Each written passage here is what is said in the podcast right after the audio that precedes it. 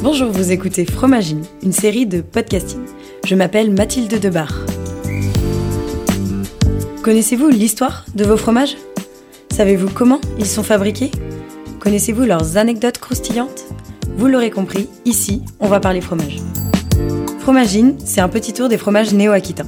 Je pars à la rencontre de celles et ceux qui racontent l'histoire des futures stars de vos plateaux de fromage. Fromagine nous dévoilera les secrets de leur fabrication et les lieux qui ont fait naître ces fromages. Pâte molle ou pâte dure, fromage coulant ou fondant, sec ou crémeux, au poivre ou à l'ail, il y en a pour tous les goûts. À retrouver bientôt sur Fromagine, une série de podcasting.